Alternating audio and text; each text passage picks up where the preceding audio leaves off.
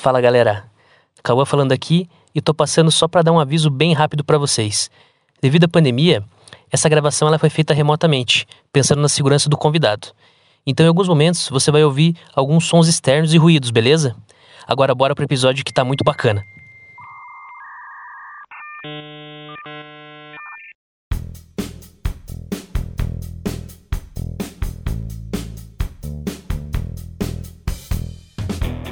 Salve, salve! Seja muito bem-vindo, seja muito bem-vinda a mais um episódio do Debugando Cast. Essa noite aqui com nós a gente tem uma pessoa muito especial, tô, tô curioso, quero saber muita coisa, tô cheio de dúvidas, Vina. Vamos ver o que esse cara tem pra falar pra nós aí hoje. Salve, salve galera, boa noite, boa tarde, bom dia. Não sei a hora que você tá ouvindo a gente aí.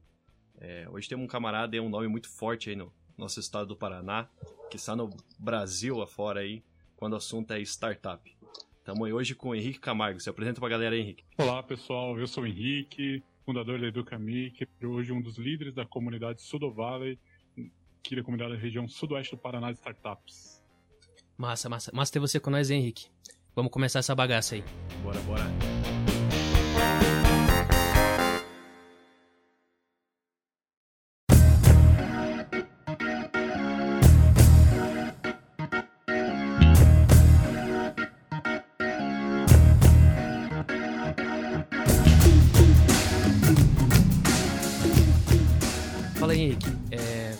Cara, dá uma resumida aí. é, o, o que, que você faz, como que você chegou onde você tá hoje. Só pra galera entender um pouco tua história aí. Opa, legal. Então, eu comecei na UTFPR, no tempo que era Cefet ainda, fiz o técnico em eletrotécnica, sempre me amarrei muito na área técnica, principalmente. É, virei professor, né, e em 2015 minha esposa passou no concurso público para a região sudoeste do Paraná, em Dois Vinhos. A gente se mudou. E ali eu resolvi empreender de forma diferente. Como eu já era professor, eu queria ensinar sempre as crianças a trabalhar com isso. Então, desenvolvi uma startup junto com um amigo meu de educação e tecnologia, chamada EducaMaker. E com isso a gente acabou participando, né, entrando dentro da comunidade de startup, que é a Sodo Valley. E com isso a gente veio trabalhando junto com a comunidade, desenvolvendo outras startups, né, participando de hackathons, ideatons, Startup Weekend, ajudando que outras startups, outros, empre outros empreendimentos viessem a crescer, criar e ganhar espaço, principalmente, né? Então, junto com a minha startup, a gente ajuda a fomentar outros negócios a crescerem. Que massa. E você, você já era envolvido nesse mundo da, edu da educação, então você era professor, que nem você falou. E você dava aula onde, cara? Na, na faculdade mesmo? Então, na verdade, eu comecei no IEP, que era um Instituto de Educação Profissionalizante em Campo Largo. Né? Eu era professor de cursos técnicos e profissionalizantes, depois passei para o IFPR Campo Largo. E daí, fiquei durante uns 5, 6 anos dando aula, para depois eu ter essa mudança aí de, de paradigmas. E assim, qual que é o objetivo de vocês? Qual que é... Como é que, como é que funciona? O que, que vocês fazem lá dentro? Então, a EducaMaker nada mais é do que uma empresa que usa muito a tecnologia para desenvolver outras tecnologias, mas na área educacional, ou seja, então lembra é, quando a gente era mais novo, a gente brincava muito de carrinho de rolemã, fazer o carrinho de rolemã, fazer os seus próprios carrinhos, seus próprios brinquedos. Então, a gente usa muito a cultura maker aliada à tecnologia para as crianças desenvolverem novas tecnologias. Então, elas aprendem a programar, é, usar impressora 3D, realidade virtual para criar novas tecnologias e novos negócios. Então, ela tem acesso à tecnologia, cria nova tecnologia e, cria, por si só, cria novos negócios. Pô, muito massa essa iniciativa aí, cara, de, de já estar tá, desde na, na, infância da criança ali já aplicando tecnologia na vida dela. Isso aí, eu, eu nunca tinha ouvido falar de vocês. Achei, achei, muito bacana, assim, o projeto. E como é que é? Vocês estão nas escolas ou alguém contrata vocês para dar essas aulas? É professor particular? Como é que funciona? É, uma das pegadas da Educa é justamente trabalhar com o público mesmo. Então, assim, não fugir um pouquinho da iniciativa privada e trabalhar com iniciativa pública. Então, a gente vai dentro das escolas e aplica os nossos cursos. Então, a gente cria os Fab Labs, os Makerspace dentro das escolas, das fundações, das entidades, né, das ONGs. É, criamos esse espaço ali de tecnologia para as crianças terem acesso. Então, normalmente é contratado pela prefeitura ou uma grande empresa faz o fomento desses cursos, a compra dos equipamentos e a gente aplica esses cursos lá. Né? Mas a gente também atende escolas privadas, atende é, incubadoras, aceleradoras, universidades também. Entendi, cara. E é bacana você falar isso, que, que as escolas trazem né, é, a oportunidade de vocês apresentarem o trabalho e também inserir a criança nesse mundo da tecnologia, da robótica, né? É, mas é, aí tem uma barreira, né?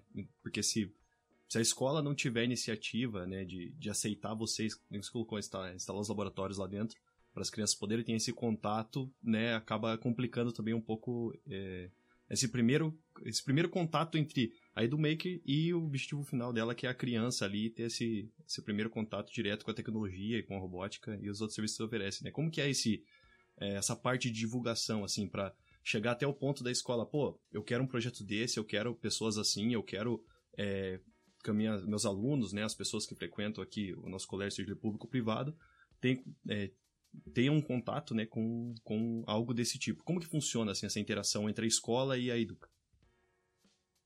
Legal. É, a gente trabalha muito a necessidade de formação profissional. Né? Então, assim, vou dar um exemplificar com o cenário real aqui.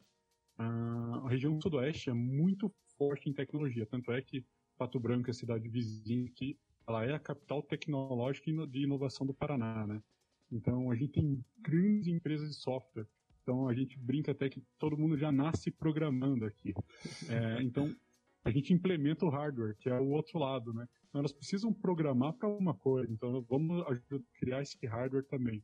E com isso, uh, eles têm acesso a tanta tecnologia, tanto modelo de profissionalização, que fica fácil mostrar para as escolas que a criança tem um acesso à tecnologia e consegue profissionalizar. É que a gente tem aluno aí de 12, 13 anos que já tem sua própria startup, já reconhecido, já com prêmio, já é, pela Google. Né? Então, justamente por causa disso, porque ela tem um acesso muito rápido, entende, compreende, e para o decisor, que é o diretor, é o secretário, isso é um merchan gigante. Então, ele pode falar, ele pode trazer, se apropriar desses projetos para fazer um marketing, para divulgar a gestão dele. Então, normalmente essa barreira é muito curta, assim, sabe? Muito pequena. E com que idade, assim, começa as, as crianças a aprenderem a, a, a, prototipar a tecnologia ali? Tem uma idade mínima que vocês é. começam a, a dar essas aulas? É, normalmente a gente gosta de trabalhar ali com 8, 9 anos, mas já a gente tem módulos a partir de 6 anos, mas como precisa de um acompanhamento mais é, próximo do professor, então a gente trabalha a partir de 8 anos, porque a criança já sabe, começa a entender bem o que está lendo, como está escrevendo, e com isso ela consegue trabalhar a parte de códigos também, desenvolvimento de protótipos, isso é muito importante. Antes da robótica, antes da impressora 3D e realidade virtual, a gente trabalha muito a prototipagem com as crianças. Então eles aprendem a fazer robô com materiais reutilizáveis, recicláveis, para depois desenvolver eletrônica, automação e a programação. Entendi que esses assuntos são um pouquinho mais complexos, né, para as crianças, né? Tem que ter uma introdução ali antes. Sim, sempre bom, né?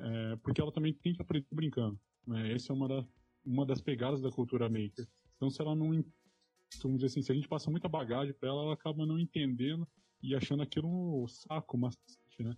bem no fim com a brincadeira, com a prototipagem, com o uso das tecnologias de forma mais legalzinha, mais introdução mesmo, ela acaba desenvolvendo muito mais. Que massa. É, tem que ter essa didática, né, pra, pra criança conseguir criar um interesse ali nessa, nesse conteúdo também.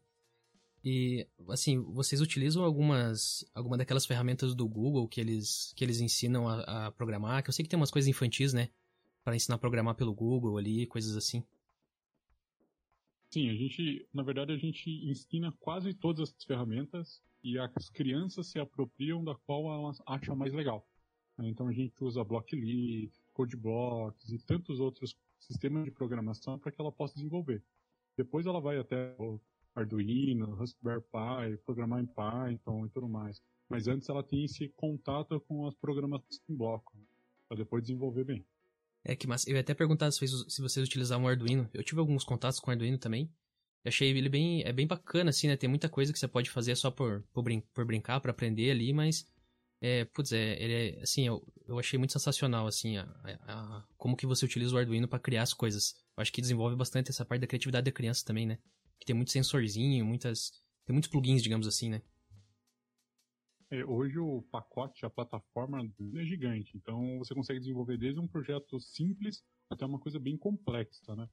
É, o pessoal fala bastante que não dá para usar para área industrial, mas tem Arduino próprio para área industrial.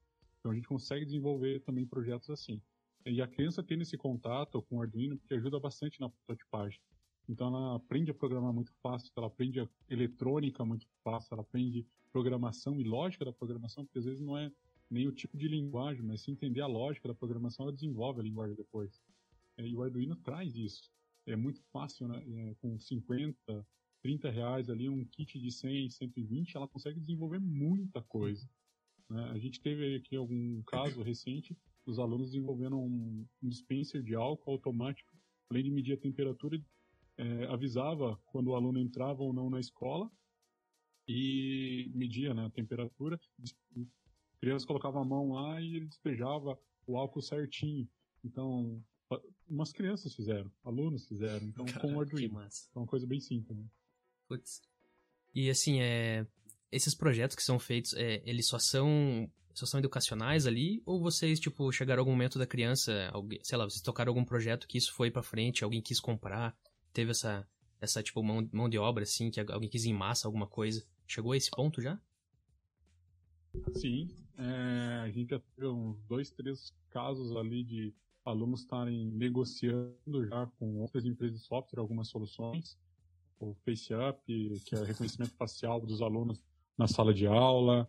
Teve um sistema de proteção na BR para as crianças. Então, tipo, as crianças, as crianças desenvolveram, né, que, tipo, toda vez que o carro ultrapassava aquela barreira de radiofrequência, já chamava ambulância, um bombeiro, porque acontecia alguma coisa.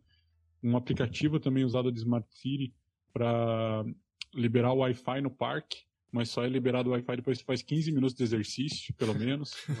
então, ideias de crianças 9, 10 anos assim, já para Smart City, para desenvolver cidades. Então, eu acho muito bacana solução.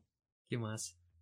Cara, é, eu tô curioso para saber, assim, que você comentou que tinha tem alguns projetos, né, que, que foram reconhecidos aí Brasil afora, né, de, de algumas crianças em relação à startup. Como que funciona, assim, essa parte do, do desenvolvimento de, assim, de tirar a ideia da criança do papel e, né, que a gente falou, apresentar ela para ela chegar a ser premiada ou algo do tipo. Como que funciona isso? Porque é, eu, eu, digo assim por experiência é, profissional, digamos, né? Pô, numa empresa normal, você vai lá, abre um CNPJ, você faz o registro de empresa, se tiver sócio, faz um contrato social, e aí, a partir daquilo, se você tiver o dinheiro, você aplica o capital poder começar a, a empresa a andar. Né? É, como que funciona isso no meio da startup? Como que funciona para essas crianças tirarem essa ideia do papel até, digamos, colocar esse, essa pergunta que o Cauã fez agora há pouco, de, tipo, tirar a ideia do papel e chegar a vender ela, digamos, pra, como solução para alguma empresa. Como que funciona esse, todo esse trajeto aí? É, depende muito da equipe que está desenvolvendo, mas normalmente há um período de um ano, no mínimo oito meses ali, até um ano e meio, dois anos ali de acompanhamento junto com, com as aulas. Né? Então, durante as, o processo, o período de aulas dela, ela vai aprender prototipagem, vai aprender programação, robótica e tudo mais, empreendedorismo, e nesse período ela vai sustentando o seu negócio, sustentando a sua ideia para gerar um negócio. Né? Depois disso, ela decide uma equipe vai ou não dar sequência nesse negócio, ela vai formalizar. O legal de startup é isso, né? Normalmente a gente desenvolve uma boa solução para uma dor e depois a gente, pô, tem mercado, a gente consegue fazer um MVP disso, consegue fazer rodar isso, aí sim a gente vai atrás de um CNPJ e editais. A nossa região aqui é muito comum ter edital para fomento de startups. Então essa galerinha já aproveita esses editais, né, é, que é um, normalmente dinheiro de fundo perdido, para desenvolver o seu próprio negócio. Que, é, então, é, é, é tipo, é, é, outra startup que a criança está criando ali para ser, para começar, sei lá, para começar a vender aquele projeto, alguma coisa assim, né? Não tem nada a ver com vocês daí. Ela desenvolveu ali dentro, aprendeu ali dentro, mas ela vai fazer uma coisa dela. Isso, é totalmente dela. Tanto desde o primeiro robô, o primeiro desenho, até o possível negócio, é totalmente da criança. A gente quer fomentar isso cada vez mais. Então, não tem por que a gente se apropriar e nem trazer isso para a Educa.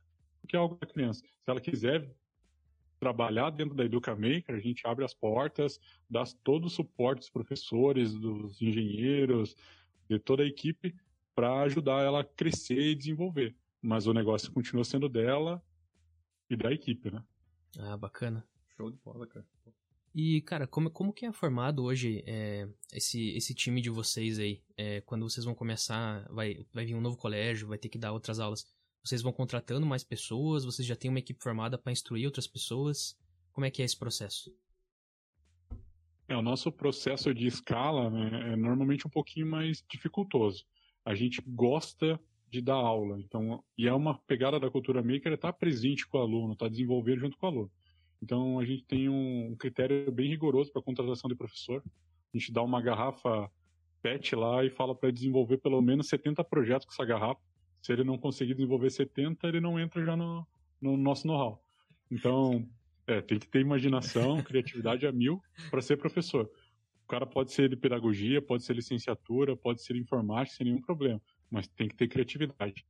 Entendi. E são, são quantas pessoas na empresa, mais ou menos, hoje? A, a equipe em si total chega a 12 hoje. É, são cinco professores, né, mais uma pedagoga, que são full-time. O resto trabalha part-time. Ah, entendi. Ah, bacana. Que daí você tem essa, essas peças-chave aí que, que instruem os outros e, e a galera manda bala daí. Sim. Bola, cara. Oi, como que tá sendo assim esse período agora nosso, desse ano de Covid aí, cara? Como que tá ficando essa parte que você acabou de dizer, né, que a, a ideia é ter sempre o, o, professor mais junto do aluno possível, né? Como que ficou os projetos com as escolas fechadas e, né, enfim, tudo do jeito que, que tá o caos esse ano nosso aí? Como que vocês fizeram para para continuar funcionando, né? Ou como que tá a situação de vocês? Legal. É, no vocabulário das startups a gente fala muito em pivotar, né? É uma palavra que eu não gosto muito. É, mas a gente mudou algumas coisinhas. A gente entendeu muito rápido. A Educamec tem esse, essa noção de entender muito rápido o mercado. É, a gente percebeu que com as aulas remotas, né, o, os professores estavam colocando muita matéria, muita bagagem para os alunos e para os pais. E os pais não estavam de férias, né? Eles estavam trabalhando. Então eles não tinham como acompanhar muitos alunos. O que, que a gente fez? Ao invés da gente colocar mais matéria, a gente pegou e desenvolvemos um manual de sobrevivência da pandemia com os nossos cursos, PDF mesmo, e a gente mandava para os pais e para os alunos para eles desenvolverem como um, um extra classe ali, um momento é, divertido deles, para trabalhar junto, para brincar junto. Cara, tipo, a adoção foi gigante, assim, teve muitos pais, famílias de alunos que nem tinham mais aula com a gente, pediram material, acompanharam, deram sequência muitas vezes no conhecimento. E a gente, até as escolas que a gente não atendia, a gente falou: não, calma, vamos ajudar vocês a conhecer as novas tecnologias. Então a gente trabalhou muito como consultor e aplicação de tecnologia para essas escolas, para entender, conhecer, saber qual o melhor equipamento, qual o melhor tipo de é, formato de gravar aula e tudo mais. Então a gente trabalhou como consultor muito. É, a gente não teve a mesma renda, né? a gente diminuiu um pouco a nossa renda, porém né, a adesão de clientes foi bem maior. A gente sabe que agora, pós-pandemia, a gente tem um, um nicho gigante para atender também, né? um mercado muito mais quente. Nossa. Sem falar network, né? Deu uma aumentada ah, não, grande total. aí, né, velho? Sim, total, total. e você falou, você falou Rio Grande do Norte, que vocês também têm, têm, trabalham lá. Vocês estão pelo Brasil inteiro, então, com esse projeto? É, a Educa consegue atender o Brasil inteiro, né? A gente consegue pontuar algumas oficinas, alguns eventos é, pela região, né? Por várias regiões. Porém, curso mesmo hoje está mais focado na região sudoeste. Faz parte da estratégia da Educa Maker atender primeiro as cidades até 100 mil habitantes. Tá? Então a gente não está nas capitais, a gente não está nas grandes é, regiões metropolitanas, mas a gente está no interior. O interior precisa muito dessa fomento dessas tecnologias e desenvolve muitos projetos. Então, estamos ali atendendo esse público primeiro. Depois a gente vai para as capitais. Que massa. É, cara, eu lembro que quando eu vi algumas coisas de Arduino, é, vinha muito na minha cabeça aquele negócio do, das tecnologias para para agropecuária ali, para esse, pra esse nicho de mercado, né?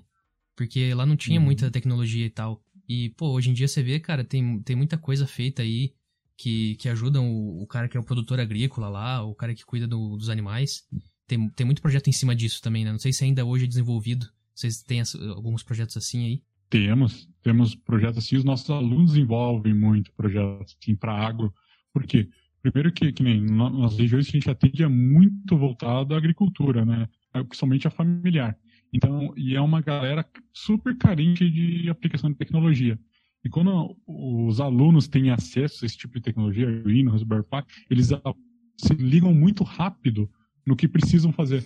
Então, normalmente tem lá um sistema de ligação automática, um sistema de contagem e pesagem automático. Tempo atrás, um aluno desenvolveu um sistema para é, controlar o ambiente dos aviários, então tanto a temperatura como saber qual, como os pintinhos ali estão agindo no, dentro do ambiente para poder mapear isso, saber as zonas de calor, né? Daí com isso tratar melhor os bichinhos, um robô que passeava pelos frangos, porque os frangos têm necessidade de ter o calor humano, saber que o humano está cuidando deles ali, diminuiu a quantidade de mortes, então perdas foi muito menor. E eles desenvolvem muito para isso, para o agro. E agro gasta muito dinheiro com tecnologia, é muito legal, porque e a nossa, o nosso agro, do Brasil principalmente, é um dos agros que mais investe em tecnologia no mundo. Então a gente está muito à frente até dos Estados Unidos em aplicações tecnológicas e uso da tecnologia. E essa galerinha é muito, muito, muito ligeira na aplicação e desenvolvimento. Que massa.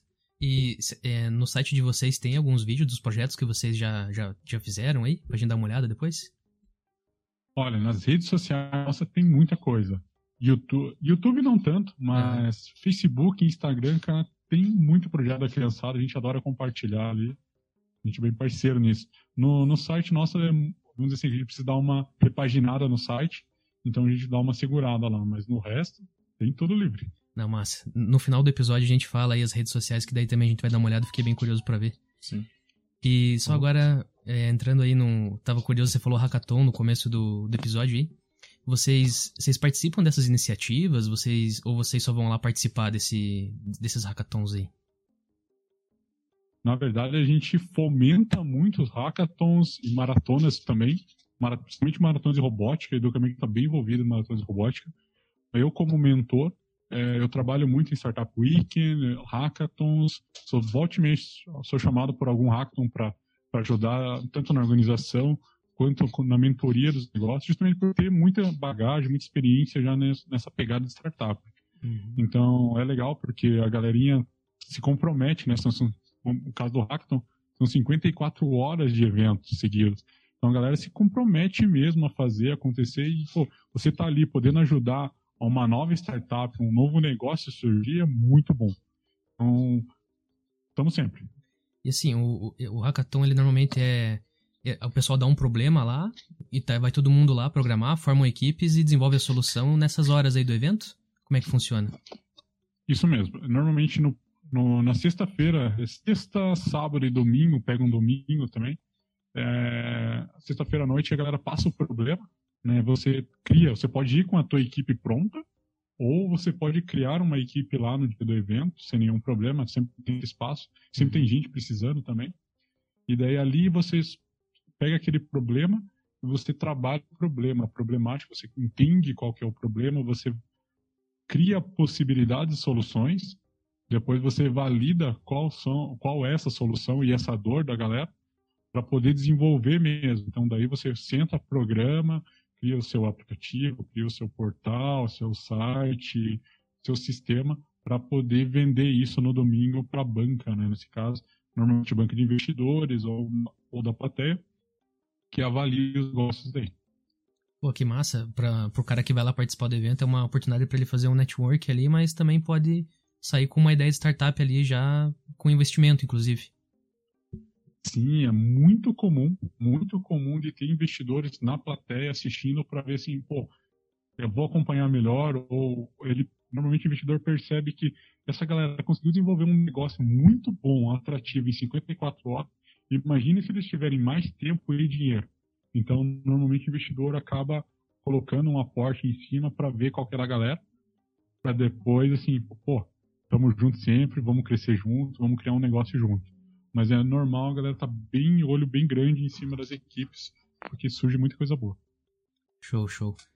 Agora, só vamos entrar aqui no assunto que acho que o Vinícius aqui tá ansioso para falar. Vamos falar sobre empreendedorismo e startup aí. Que você, show. como é um fundador aí, dono né, de uma startup, é, cara, como é que é começar, assim? Como é que funciona essa parte de você ter uma startup e você entrar nesse mercado, sabe? Que hoje em dia tanto se fala de startup, tipo, o que é uma startup e como que é enfrentar esse mundo aí? É, primeira coisa, né? Não é tão bonito como a galera vende. Tá? O pessoal vende como se fosse uma coisa extraordinária. Um negócio... Nossa, você tá criando um negócio, você vai viver de flores. Pelo contrário, você vai viver de pedra. E vai receber mais pedrada ainda. Só que é muito bom. Primeiro assim, vamos pensar, é, startup tem que solucionar a dor de alguém. Fato, tem que resolver um problema.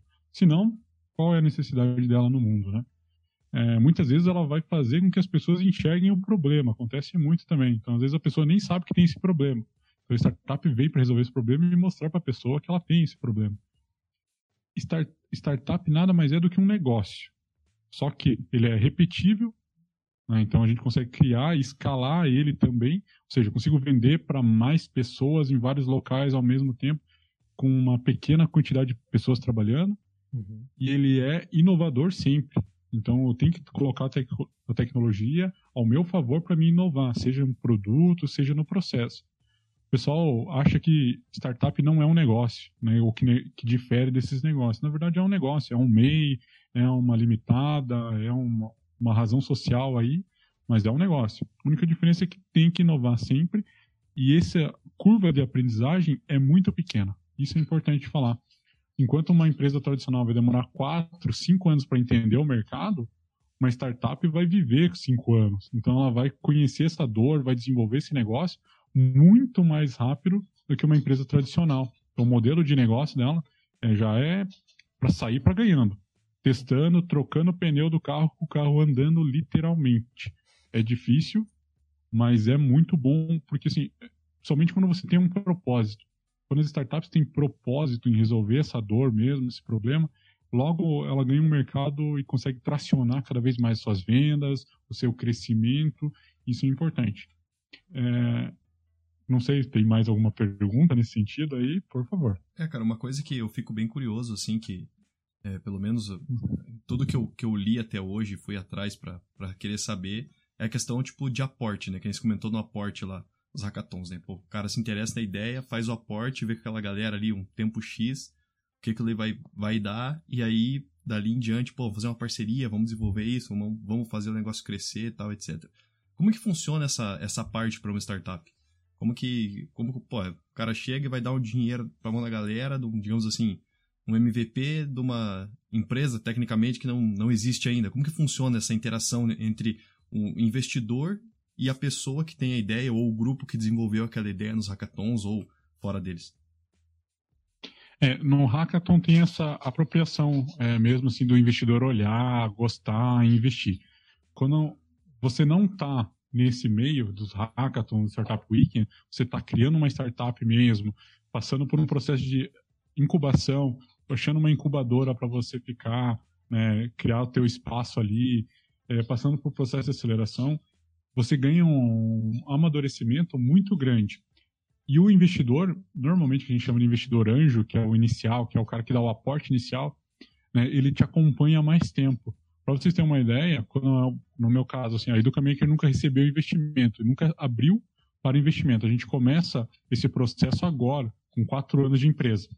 É, a gente sabe que o relacionamento para esse momento de investimento é de mais ou menos de um ano a dois anos de acompanhamento pelo investidor. Então ele quer saber se o teu negócio está redondo, se você está brequivado, né, ou seja, não está devendo, está positivo. Pode até estar tá devendo, não tem problema, mas é o teu fator de crescimento às vezes. É, como que está a tua equipe. O investidor investe muito na equipe, nas pessoas. Não adianta ter só uma pessoa, porque não existe eu equipe. Né? E não adianta ter uma super ideia e achar que vai vender ideia e vai dar as costas. Não. O cara vai investir em você e na tua equipe. Então, às vezes até a tua ideia é ruim, é super ruim, mas a tua equipe é muito boa e o investidor ele tem esse feeling, ele consegue entender isso e ele vai te ajudar a criar, melhorar a tua ideia para a tua equipe crescer, para o negócio crescer. Então, esse período de namoro aí é de um ano, dois anos aí com o investidor, daí ele vai aportar, sei lá, 150 mil, 200 mil, 300 mil, mas ele nunca vai comprar a ideia. O objetivo dele não é fazer isso. O objetivo dele é investir dinheiro no negócio para quando vocês foram para um Série A, Série B, Série A, Série B e outros modelos de investimento de 3 milhões, 5 milhões, 10 milhões, aqueles 10% que ele pegou por 150 mil tá valendo 6 milhões, 5 milhões, entendeu?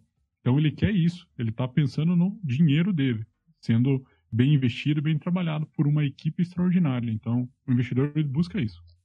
O investimento ali é, é, é, a médio prazo, digamos assim, pra, só que sempre visando, como você falou, né, seja desenvolvimento pela equipe ou pela ideia, nos 10% lá na frente, quando o cara mudar, mudar o patamar de investimento ou da, da própria ideia da empresa dele, no caso.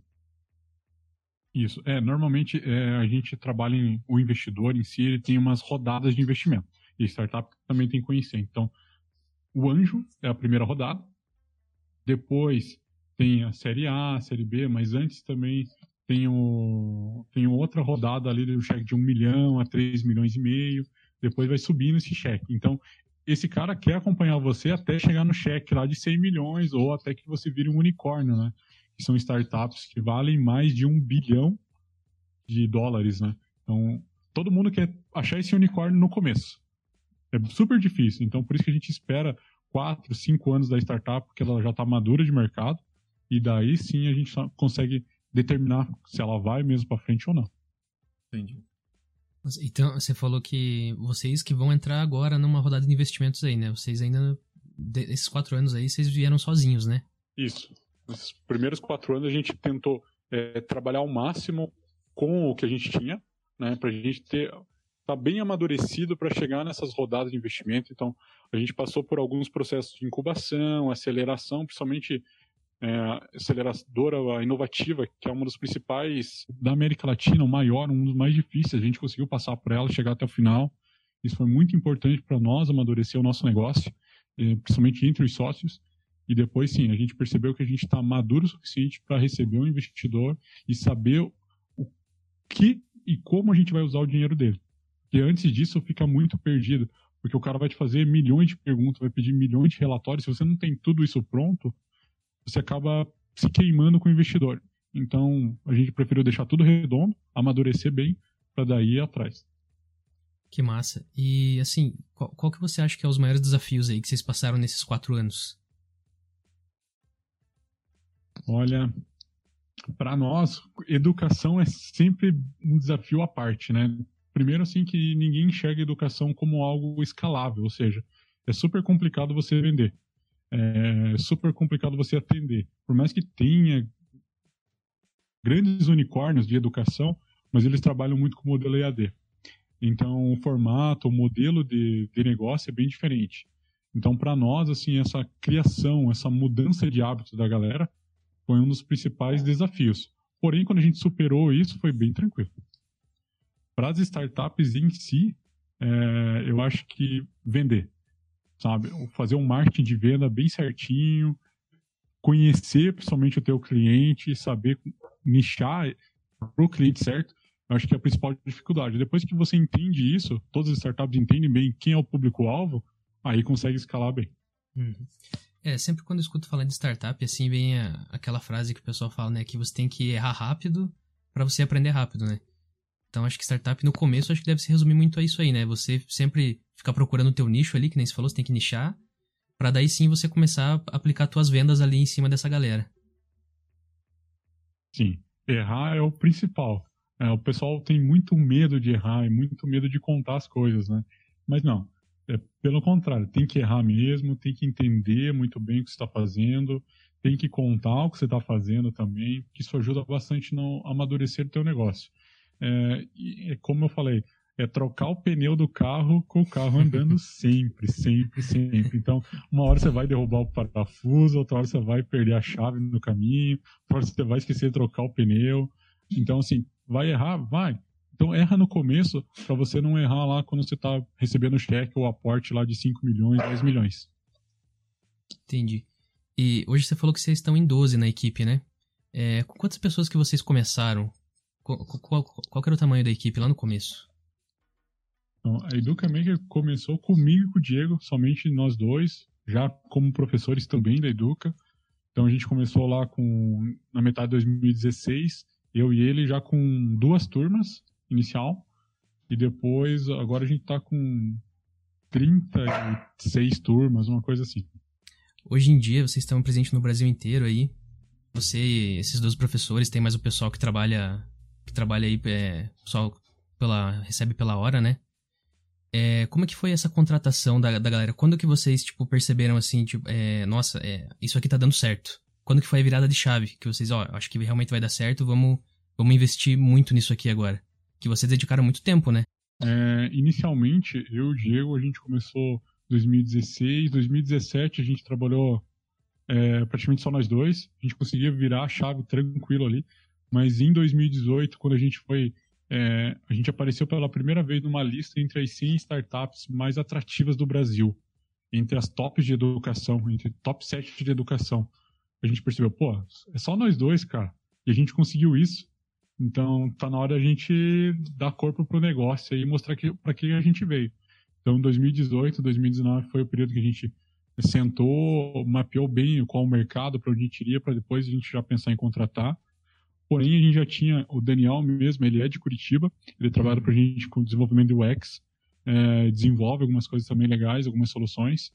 Foi um cara que me ensinou eletrônica quando eu tinha oito anos de idade. Então, ele aprendeu no Instituto Universal Brasileiro, aquele por correspondência, e para treinar ele me ensinou. Caraca. Então, é um mago da eletrônica.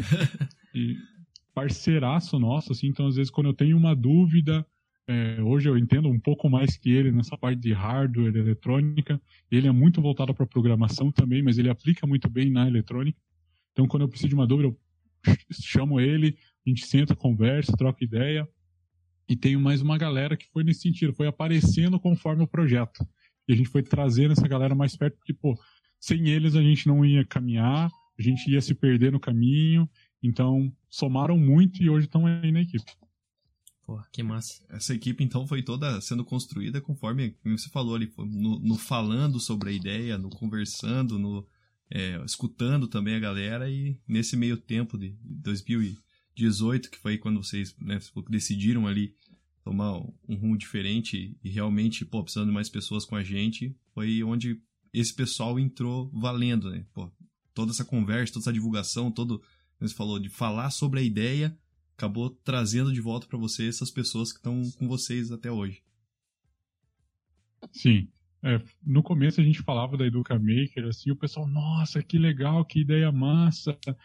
Quando vocês abrirem vaga para professor, eu vou querer ser professor de vocês e não sei o que lá. E a gente achava extraordinário, assim, sabe? E quando a gente abriu as primeiras vagas, nossa, foi difícil pra caramba contratar um professor. foi horrível.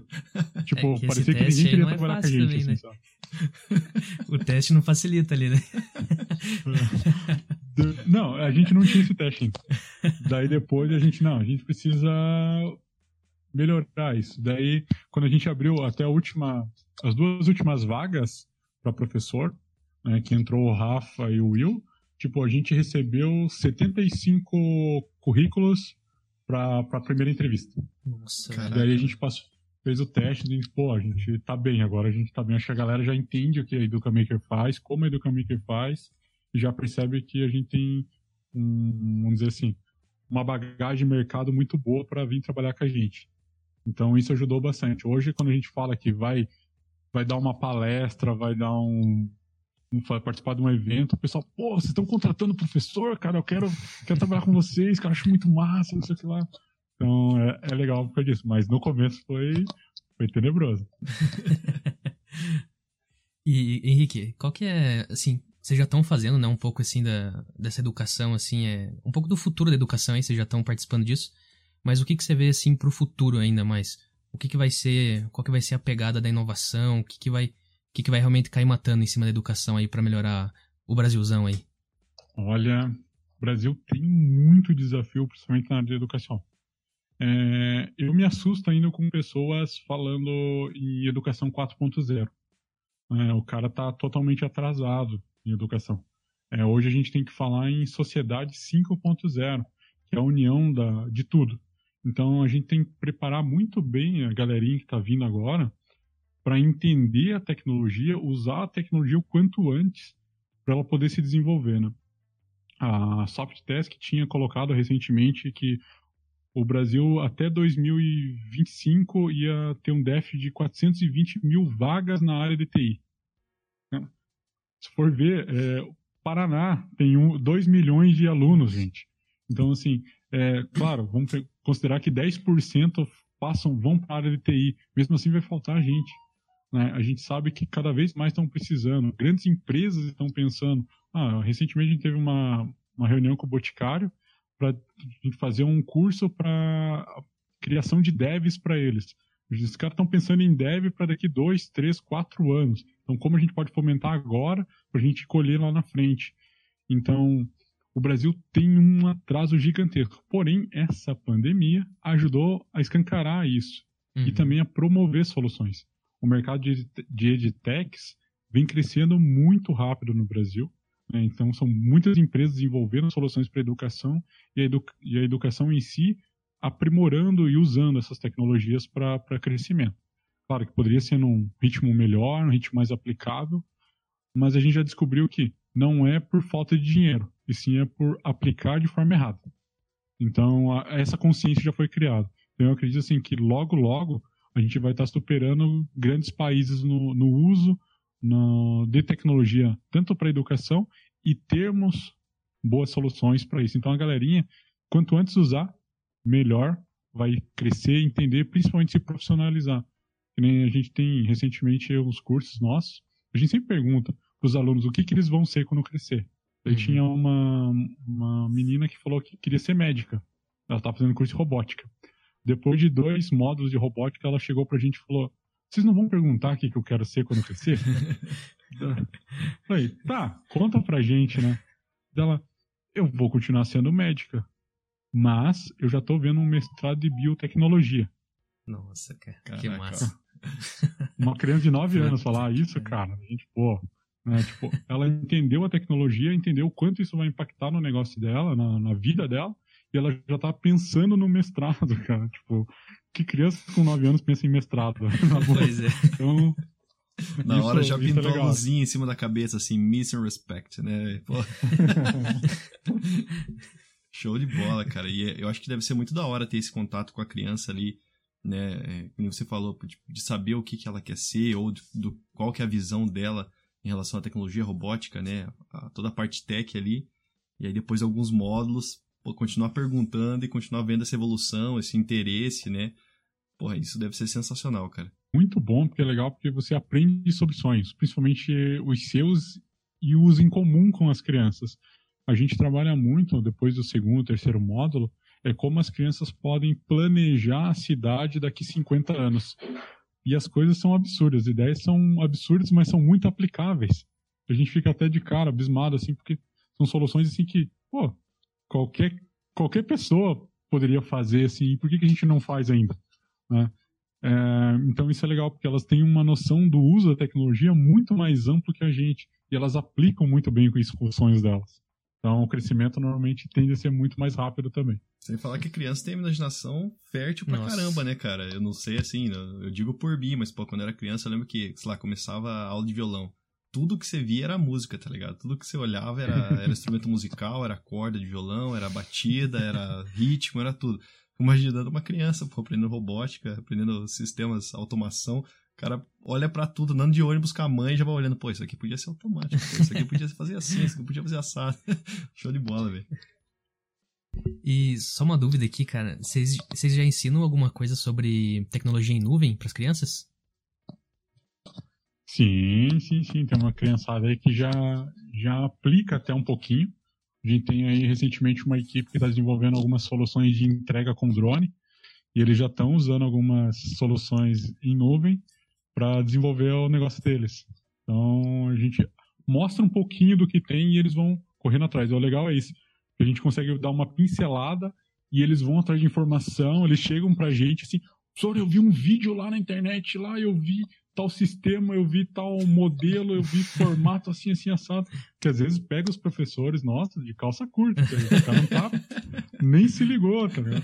A gente tem um, tem um professor que é extraordinariamente bom em Python. Esse tempo atrás ele chegou e perguntou, cara, é, o aluno lá me fez uma questão lá que eu não, não sabia na faculdade, cara. Então, tipo, como, como que eu resolvo isso? Eu falei, não, cara, senta ali e vai junto. vai aprender junto com ele. Show de bola, cara. Pô, sensacional. Mas, tem mais alguma pergunta aí pro, pro, Não, pro, cara. pro Bonner? Eu acho que. Acho que tirando o caso da Fátima Bernardes aí, não tem mais nenhum. Tô brincando. É, a Fátima foi um caso à parte. não curtia muito robótica aí deu no que deu. É, Henrique, cara, é. Puta, o, o projeto de vocês, a startup de vocês é incrível, velho. Achei muito, muito foda mesmo o que vocês fazem. E, cara, se quiser deixar alguma palavra aí, deixa suas redes sociais pra galera entrar em contato, se tiver alguma dúvida. Esse é o momento. legal. É, então, vou fazer um merchan aqui agora, né? É, a Educa Makers, facinho de encontrar nas redes sociais, Educa com K, Maker com K, tá? O Henrique Quemudo Camargo também me acha. Porém, se você procurar aí no Rocket RPC, que é um reality show é, da RPC que eles estão fazendo sobre startups, a Educa Maker está fazendo parte desse reality, reality show, então toda quarta-feira sai algo sobre a Educa Maker também. Né? É, procurou um pouquinho na, na Globo aí, volte meia a gente aparece aí falando, dando uns pitacos sobre educação, startups também. É, é bem comum ter um pouquinho da Educamic em algum momento aí. É, a gente está em todas as redes sociais, menos no YouTube. O YouTube não tem tanta coisa nossa, porque a gente promove muitos alunos. Então a gente gosta que os alunos virem youtubers. Uhum. Então tem pouco. Mas digitou Educamaker com K ali, vai achar a gente, vai achar alguma coisa da gente. E nos conheçam, nos convidem a participar dos eventos de tecnologia ou para startar eventos de tecnologia também nas faculdades, nas escolas, nas empresas, que a gente é super parceiro também. Massa, massa. Vina, tuas redes sociais aí pra galera te achar. É isso aí, cara. Pra quem quer me, me achar em qualquer rede social é Cabogro, cara. O famoso. Qualquer um, o famoso, o único. Jogar no Google só tem o meu, esse eu garanto.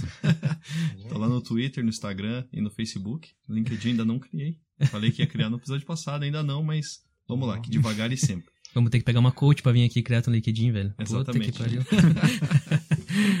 Mas pra mim aí, meu Instagram é Cauã Oliveira com dois As. No LinkedIn, Cauã Henrique. Meu nome é Cauã com dois N's. Sou o único também. Cauã com dois N's. E, Henrique, cara, sério mesmo, muito obrigado pelo teu tempo, por ter participado do programa aí, cara. E vou falar de novo, cara. O projeto de vocês é sensacional. É, é muito foda mesmo. Cara, é um prazer ter você aqui com nós. Foi um programa muito foda hoje. É isso aí, cara. Lembrando todo mundo que tá ouvindo que todas as redes sociais e links vão estar na descrição, tanto no vídeo quanto no Spotify. Então, para quem tem um pouco de dificuldade de, de, de fazer alguma pesquisa no, no Google, fique tranquilo que as do Henrique também vão estar lá com certeza. Henrique, parabéns pela sua ideia, parabéns pela sua startup, cara. Você é um cara sensacional. E muito obrigado mais uma vez por estar fazendo parte aí do, do Debugando Cast, cara. Mas legal, eu tenho que agradecer aí. Show de bola, adorei participar aqui do Debugcast. Foi muito bom. Tá? Prazer em conhecer vocês aí. Foi extraordinário estar participando, contando um pouquinho do que a gente sofre aqui. Mas legal. É, principalmente porque a gente sabe que é um público voltado também. Então, muito show. Muito obrigado. Massa. Valeu, galera. Até o próximo episódio aí. Tchau! Tchau!